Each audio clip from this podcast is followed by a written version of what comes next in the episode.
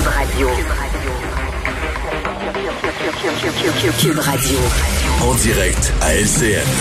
C'est le moment de retrouver Mario Dumont dans les studios de Cube Radio à Montréal. Euh, Mario, la vaccination, ça va bon train et même on a baissé à 70 ans à Montréal euh, l'âge pour être vacciné. Mais je vous entendais ce matin euh, en région là et vos parents entre autres pouvaient me donner cet exemple-là. Ils mais- devront attendre très longtemps. D'abord, on comprend que la vaccination est prioritaire à Montréal. Je pense que les gens des régions l'ont bien saisi que la vaccination est prioritaire à. Montréal. Euh, ce matin, je donnais des chiffres dans l'émission. 80, en fin de semaine, le samedi, dimanche, je compilais le, no- le nombre de cas. 85% des cas de COVID, des nouveaux cas de COVID, étaient dans le Grand Montréal. Donc, on comprend ça. Mais ça, que l'écart commence à être très, très, très grand. C'est-à-dire que, par exemple, quelqu'un qui, qui prenait un rendez-vous aujourd'hui, quelqu'un de 80 ans qui avait pas encore son rendez-vous, qui voulait le prendre aujourd'hui à Rivière-du-Loup, euh, on était au 15 avril. Euh, euh, par exemple, dans la région de la Mauricie, Saint-Tite, Nicolet, on était premier jour d'avril, dernier jour de mars. Au Saguenay-Lac-Saint-Jean, il n'y avait plus de dates de disponibles. Toutes les dates sont prises. Donc, et alors qu'à Montréal, on passe les 70 ans et plus, on va probablement passer dans quelques jours aux 60 ans et plus. Alors, il y a un écart euh, très, très grand. À mon avis, de deux choses l'une. Soit qu'on devra vraiment l'expliquer très, très, très, très bien aux gens des régions, la priorité sur Montréal, puis il faut contenir le virus. euh, ou qu'on ajoute des dates en région, mais à mon avis, euh, il y a des députés des régions, il y a des maires de région, il y a des gens qui vont se lever là, en disant, euh, on- oui, oui, la priorité à Montréal, on l'accepte, mais là, l'écart est, l'écart est trop grand entre des gens de 70 ans vaccinés à la mi-avril, puis des gens de 85 vaccinés, à la, dire, entre des gens de 70 ans vaccinés début mars, puis des gens de 85 ailleurs vaccinés seulement à la mi-avril. Moi, l'écart m'apparaît grand un peu, là. Ouais. Ben, on entendra les explications. C'est à 13 h demain, Ouais. le ministre de la Santé et le responsable de la campagne Et, et de vaccination. d'ailleurs, Pierre, ça, ça signifie que demain, le gouvernement annule ce qui était devenu une tradition. Là, tous les deux mardis, on annonçait des déconfinements pour le lundi d'après. Il y avait des régions, Québec, Estrie, Chaudière-Appalaches, il y a presque plus de cas, des régions qui s'attendaient à un déconfinement. Hmm. Oh, si on fait pas ça pour lundi prochain, là, après la relâche pour le 8, il y aura des déçus. Ouais. Mais en même temps, euh, si on fait le bilan, parce qu'on est rendu à presque un an là, de COVID chez nous, où véritablement, jour après jour, le gouvernement ne doit gérer, en principe, là, il doit tout gérer, mais la COVID prend énormément de place. Et euh, c'est le moment de faire le bilan. Qu'est-ce qui aurait pu être fait différemment ou sinon fait mieux? C'est difficile là, quand on gère au quotidien. Quelques éléments. D'abord, on était mal préparé à ça, une pandémie, on n'y croyait plus. Euh, on n'avait pas eu vraiment depuis les années 50, ou même certains diront jusqu'à la grippe espagnole, on y remonte à 100 ans. On avait euh, à Ottawa, à Québec, on avait des mécanismes de préparation. On avait baissé les- la garde. À Ottawa, on avait même carrément dissous le groupe qui était censé surveiller ça.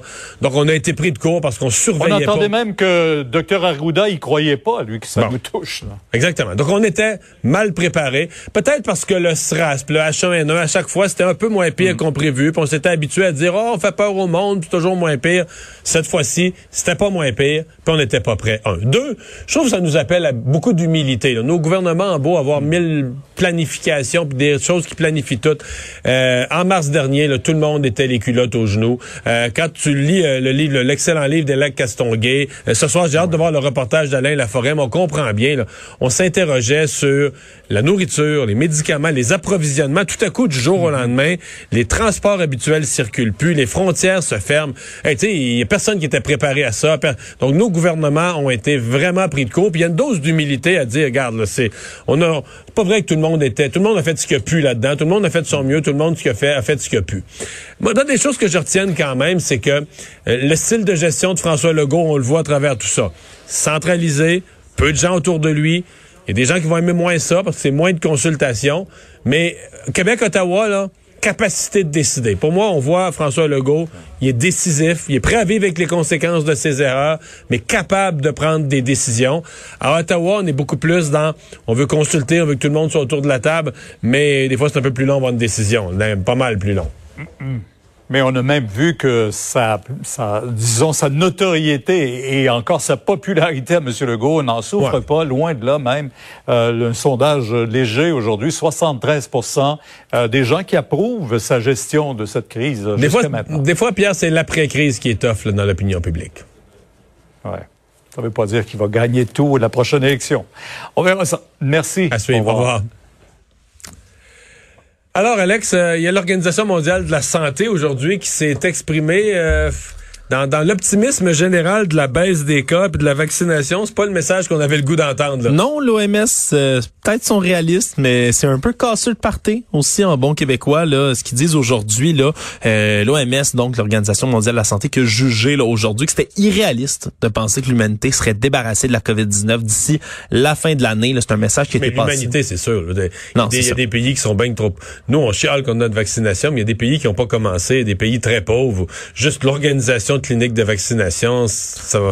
Exact, là, ça a été transmis aujourd'hui. C'est, Michael Ryan, le directeur des opérations d'urgence de l'Organisation mondiale de la santé, qui parlait de ça d'ailleurs. Se sont félicités, là, tu parlais des pays où c'est pas commencé, mais là, le dispositif COVAX, qui est censé Ça morce, aider, ça s'amorce. Vendredi, on a eu de livré au Ghana. Exact. ça. Ghana, Côte d'Ivoire, là, aujourd'hui, ça s'est amorcé, entre autres, la vaccination. Donc, ce sont, somme toute, des bonnes nouvelles, mais il a quand même fait une pointe hein, aux pays plus développés comme le nôtre en disant c'est quand même déplorable de voir que, puis évidemment, l'homme étant l'homme, puis le- tout le monde va essayer de se servir en premier dans cette pandémie-là pour leurs intérêts économiques, mais lui a quand même rappelé que c'est un peu égoïste qu'on vaccine pas tous les travers de la santé et les personnes vulnérables au travers de la planète en premier avant de les, de les tirer au grand public.